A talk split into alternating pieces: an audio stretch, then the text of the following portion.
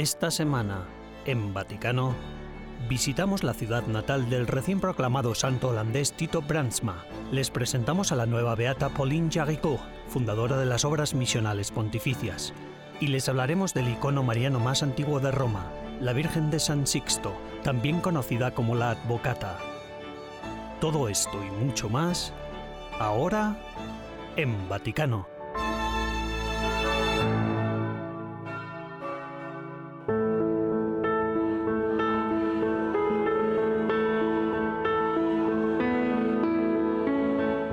Pasado domingo 15 de mayo, durante una misa de canonización a la que asistieron unas 45.000 personas en la Plaza de San Pedro, el Papa Francisco nombró 10 nuevos santos de la Iglesia Católica.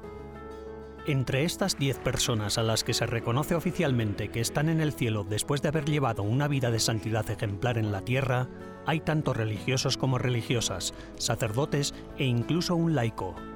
Estas han sido las primeras canonizaciones de la Iglesia desde que comenzó la pandemia del COVID-19. Durante la homilía, el Papa Francisco dijo que la santidad no consiste en unos pocos gestos heroicos, sino en muchos pequeños actos de amor cotidiano. 15 aprile 1607, San Paolo VI lo beato. La misa comenzó con el rito de canonización, que incluyó la lectura de breves biografías de cada beato, Charles de Foucault, Titus Brandsma, de Basahayam Pillai, Marie Rivière, María Francisca de Jesús, María Domenica Mantovani, María de Jesús Santo Canale, César de Bus, Luigi María Palazzolo y Justino María Rusolillo. Hanno scoperto una gioia Descubrieron una alegría sin igual y se convirtieron en reflejos luminosos del Señor en la historia. Esto es un santo o una santa, un reflejo luminoso del Señor en la historia. Intentémoslo también nosotros.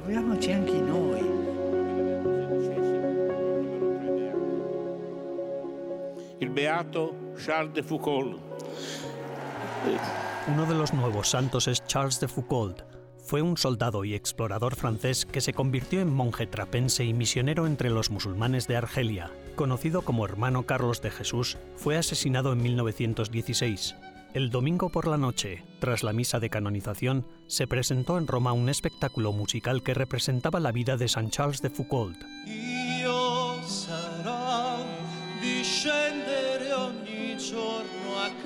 A te, seguire il tuo silenzio, bene amato Gesù, io vorrei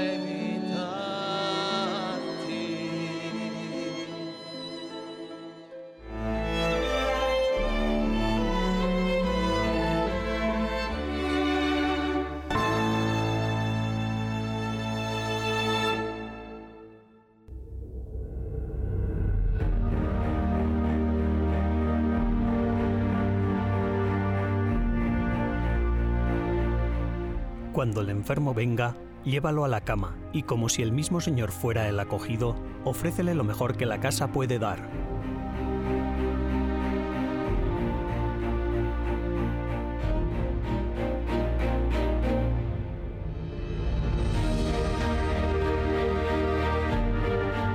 Desde el auxilio durante el COVID, pasando por las operaciones de rescate migratorio en el mar Mediterráneo, hasta la colaboración en la recuperación de catástrofes naturales, el Cuerpo de Socorro Italiano de la Orden de Malta siempre ofrece su apoyo in situ. Desde hace más de 900 años, la Soberana Orden de Malta defiende la dignidad humana y se ocupa de las personas necesitadas. Con la crisis ucraniana como la mayor crisis humanitaria en el continente europeo desde la Segunda Guerra Mundial, el Cuerpo de Socorro Italiano de la Orden de Malta cree que su mensaje y propósito son más relevantes que nunca, ya que proporcionan alimentos, refugio y asistencia médica a los desplazados.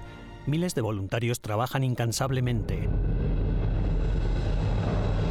Recientemente, la primera dama de los Estados Unidos, Jill Biden, durante su visita a la frontera entre Eslovaquia y Ucrania, se reunió con un equipo de voluntarios de la Orden de Malta que estaban ayudando a los refugiados ucranianos. Lord Jesus, today you call us to welcome the members of God's family. The Ukrainian crisis La crisis ucraniana está siendo el acontecimiento más dramático en años y de hecho ha motivado a la Orden de Malta a trabajar de una manera más cercana a su misión original, recibiendo personas desplazadas por la invasión rusa, procurando cuidar de ellos e intentando ayudarles a establecerse en los países cercanos.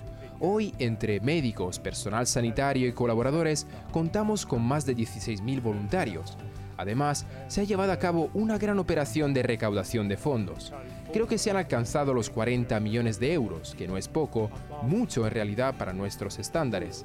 Así que creo que la orden está funcionando como nunca, lo cual es bueno porque refuerza el sentido del propósito de las personas que la integran. which is good because it reinforces the sense of purpose of people working for the order. Aunque la orden se fundó en 1048, su misión sigue siendo hoy tan actual como siempre.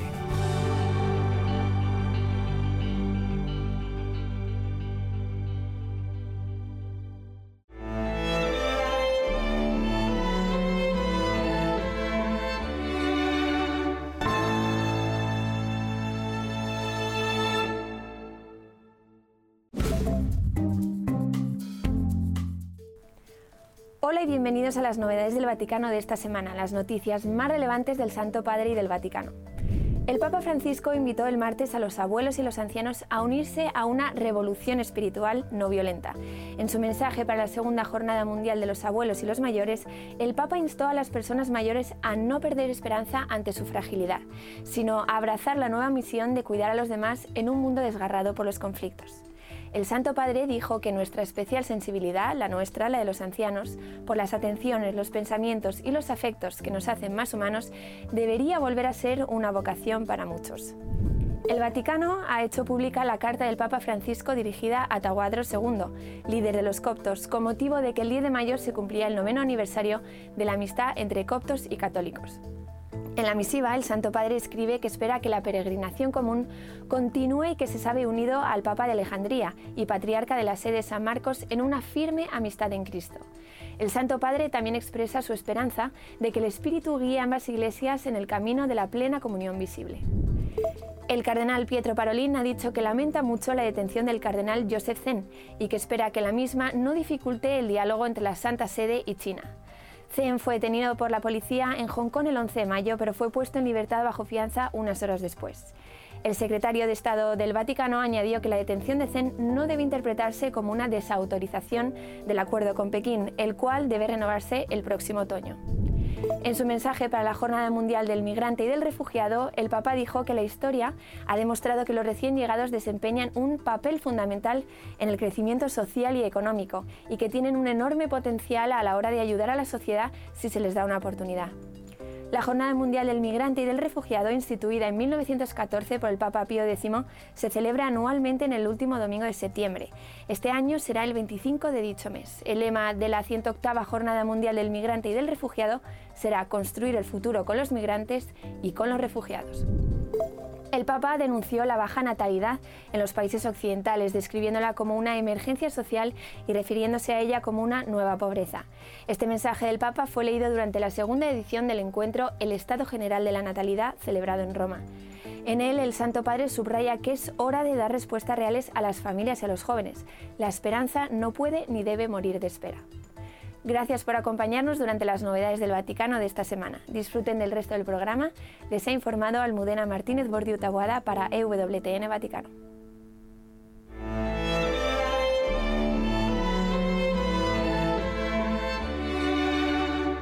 En breves instantes regresamos con más en Vaticano.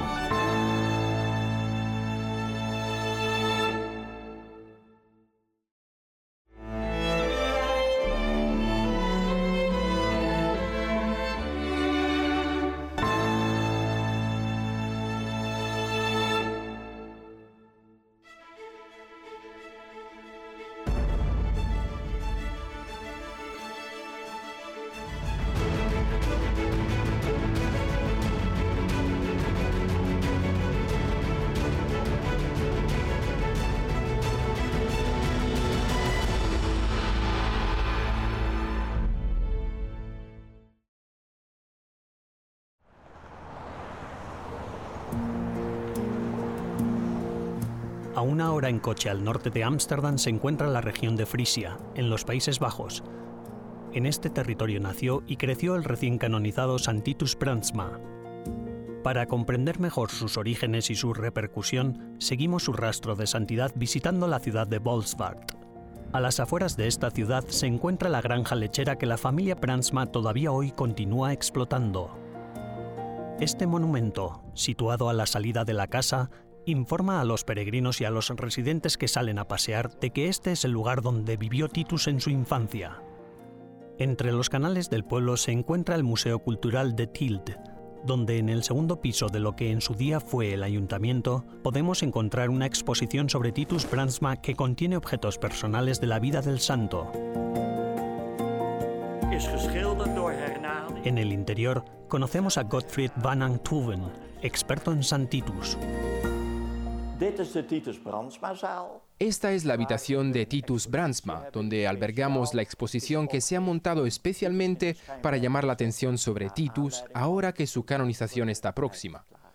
Hugo Kluster, el lugar de nacimiento de Titus, ejerce de nexo entre Bolsward y Titus, puesto que el santo nació a poca distancia del campanario de la iglesia de San Martín.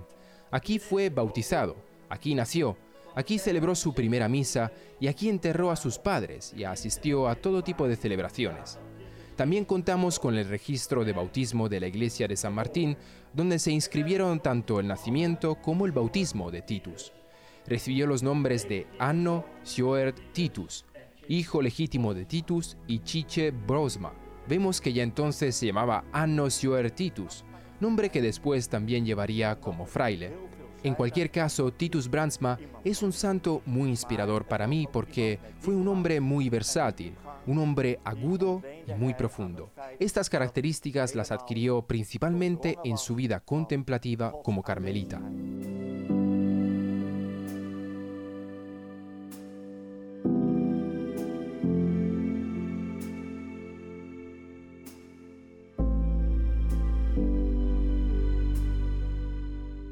La parroquia local de San Francisco ahora pende el estandarte que adornaba la fachada de la Basílica de San Pedro durante su beatificación en 1985.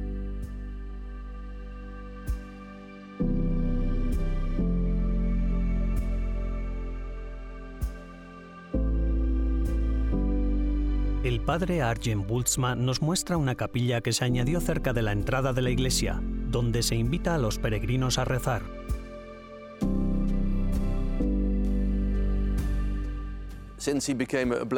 Desde que lo nombraron beato, mantenemos aquí una pequeña capilla en su recuerdo, pero no hay ninguna reliquia suya. Por tener algo especial, tenemos una urna que contiene cenizas de Dachau. Claro que probablemente no sean de él, pero este recuerdo de Dachau, donde fue asesinado y también incinerado, es para nosotros muy importante. El padre Titus Brandsma enseñaba filosofía en la Universidad de Radboud, en la ciudad de Nimega, fue rector de la misma durante el año 1939 y también trabajó como periodista escribiendo artículos para el periódico católico local. Cuando la Alemania nazi invadió y tomó el control de los Países Bajos en 1940, su influencia y su papel en la comunidad le convirtieron en objetivo del Tercer Reich. Fue él quien trató de mantener en marcha los periódicos católicos de aquella época de guerra y procuró asegurarse de que nunca hubiera propaganda del NSB en ninguno de aquellos medios católicos. De hecho, esa fue la razón, o una de las principales al menos, por las que fue encarcelado y al final fue asesinado. Tras ser trasladado de un campo de trabajo de prisioneros a otro, Santitus fue martirizado en el campo de concentración de Dachau, a las afueras de Múnich, donde primero lo gasearon para después incinerarlo. Murió por su voluntad de ser fiel a la verdad de la dignidad humana, de la fe. Y también al hablar del sentido de la dignidad de cada persona humana, cristiana, judía, etc., no importaba su credo. Cada persona humana tenía para él su propia dignidad, y eso nunca debe ser traicionado. Eso era lo que él defendía.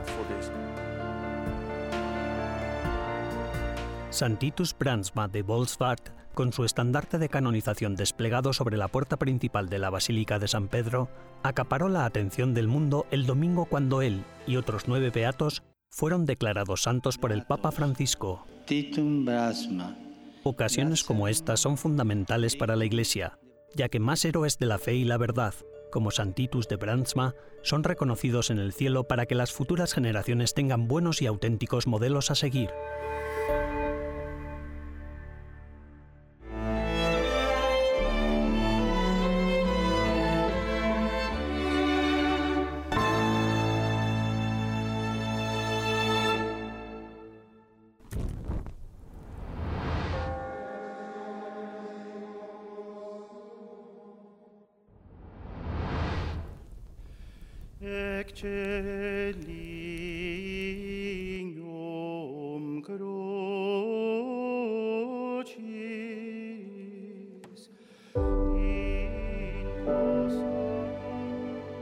De mil millones de católicos en el mundo.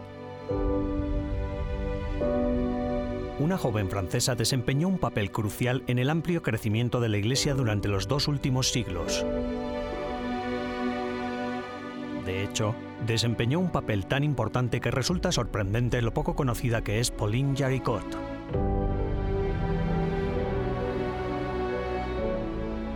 Hace 200 años, en 1822, creó una iniciativa que pronto pasó a ser pontificia y, por tanto, reconocida internacionalmente como parte oficial de la Iglesia Universal.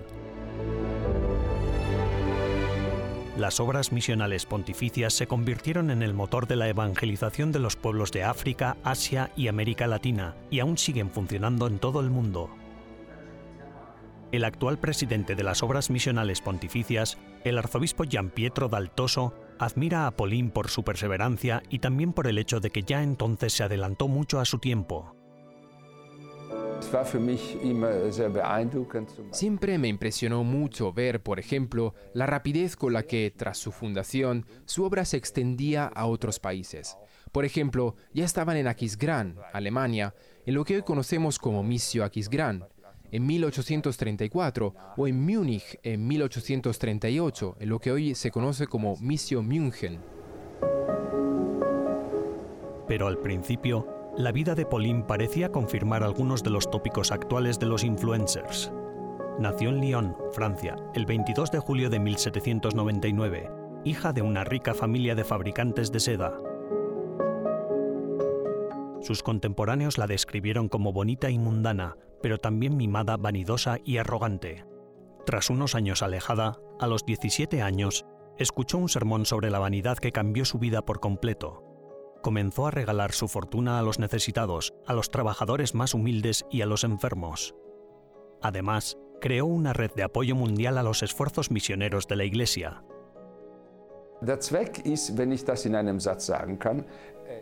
El propósito, si procuro resumirlo en una frase, era fortalecer las estructuras de la iglesia local.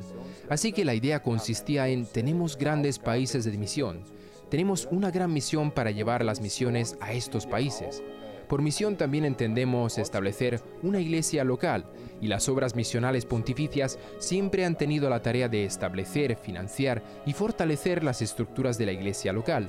Por ello, desde el principio, las obras misionales pontificias han fundado y financiado seminarios para que esta misma idea se vea reforzada. Los sacerdotes del ámbito local son necesarios, pues solo si una iglesia cuenta también con sacerdotes y religiosos de sus propias filas, puede considerarse como una iglesia local importante. Sin embargo, la propia fundadora, Pauline Jaricot, tuvo que soportar grandes reveses durante su vida. Tras una experiencia de curación que ella atribuyó a Santa Filomena, recaudó dinero para construir una fábrica modelo en la que los trabajadores tuvieran mejores condiciones. Pero los administradores engañaron a Pauline y se arruinó. Completamente empobrecida y desacreditada, murió el 9 de enero de 1862, pero la obra de su vida se convirtió en un precioso instrumento de evangelización. El carisma de Pauline Jaricot es, de nuevo, si tuviera que reducirla a una frase, pues por supuesto se podría decir mucho más, que todos como cristianos bautizados tenemos una responsabilidad de la evangelización y que todos debemos participar de la misma, en concreto a través de la oración, del sacrificio y también de la donación. Pero la idea es que todos podemos, que todos como bautizados podemos participar en esta labor misionera.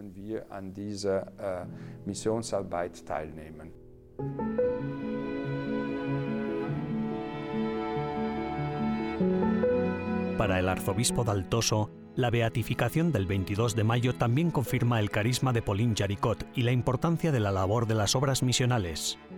Por otra parte, además, su vida también puede ser un modelo para estas nuevas generaciones digitalizadas.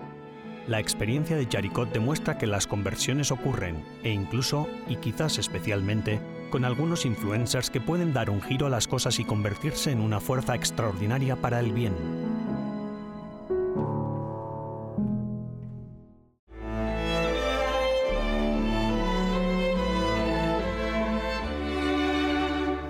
Tras una breve pausa, regresamos con más en Vaticano.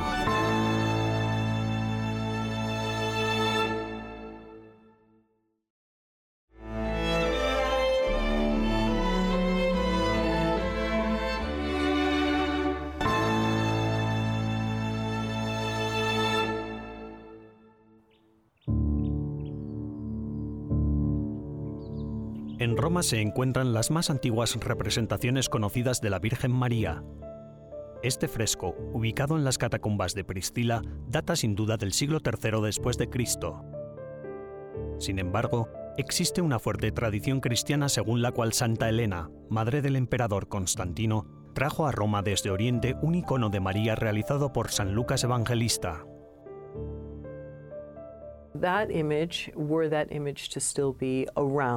Esa imagen, si todavía existiera, pues hay un debate sobre si todavía existe o no, sería por derecho propio considerada arquiropoyeta por la presencia real de María y el niño y el papel del evangelista, pues ya está inspirado por Dios para producir la imagen.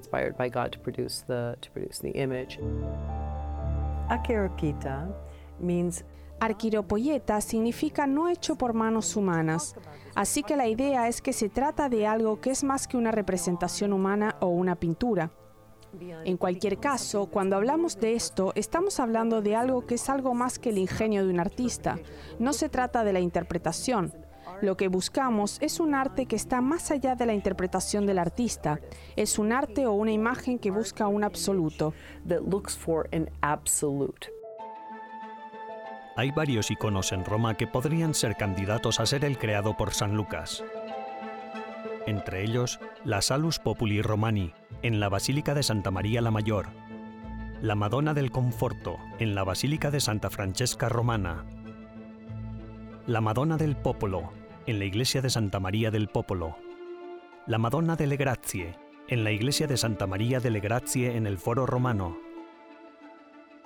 y varias imágenes de la Madonna de San Sisto, conocida como la Advocata, que se conservan en Santa María in Via Lata, en Santa María del Rosario en Monte Mario y en la iglesia de Santa María in Araceli. De las imágenes sacadas del modelo realizado por San Lucas en la tradición de la primera Virgen con el niño, se puede decir que la más famosa en Roma es la Virgen de la Salus Populi Romani, conocida como Virgen de las Nieves en español, la Madonna de la Salvación del pueblo romano que tenemos en Santa María Maggiore y que, por supuesto, es famosa por haber sido recordada en tantas ocasiones, desde Gregorio Magno hasta el Papa Francisco, en momentos en los que Roma e Italia se encontraban en crisis. La iglesia de Santa María la Mayor es la iglesia más antigua de Occidente dedicada a la Santísima Virgen María y es un monumento del concilio de Éfeso en el que la iglesia proclamó a Nuestra Señora la Otokos, María Madre de Dios. ¿Podría la basílica mariana más importante de la cristiandad indicar que el icono de la Salus Populi Romani es la primera y verdadera imagen de Nuestra Señora? Paul Bade afirma que no. El icono Salus Populi Romani es de una fecha muy posterior. Esto se puede comprobar por el hecho de que la de Santa María Maggiore tiene un niño. Este hecho hace que el icono pueda fecharse con facilidad, ya que no fue hasta el concilio de Éfeso que se estableció que María es la Madre de Dios, no solo la Madre de Cristo. Ella es la Madre de Dios y solo desde entonces se la representa siempre con el niño. Bade señala a otro icono que él cree que es la primera imagen de la Virgen. El icono al que me refiero se encuentra en el convento de las Hermanas Dominicas de la cima del Monte Mario. Desde entonces, este icono ha permanecido encerrado con ellas, entre rejas, como un prisionero por amor a Cristo. Las monjas dicen que no nos importa que sea la más antigua, solo sabemos que es el icono más bello de todos. La técnica artística de este icono se remonta a los siglos I y III de nuestra era, es decir, la técnica es claramente prebizantina.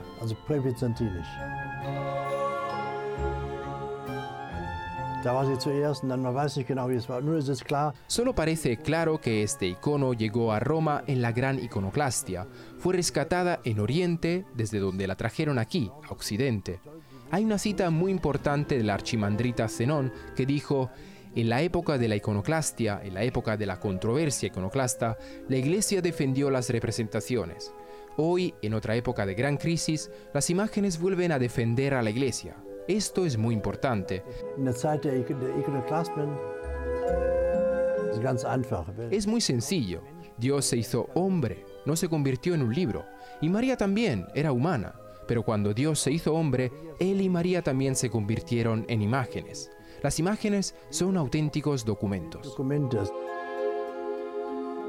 Si el icono de la advocata en Monte Mario documenta el verdadero aspecto de la Virgen, ¿por qué entonces dejó uno diferente de sí misma, por ejemplo, a San Juan Diego en México? ¿Y cómo es que se les aparece con diversos rasgos físicos a los videntes de diferentes partes del mundo? Las respuestas a estas y a otras preguntas en el próximo Vaticano.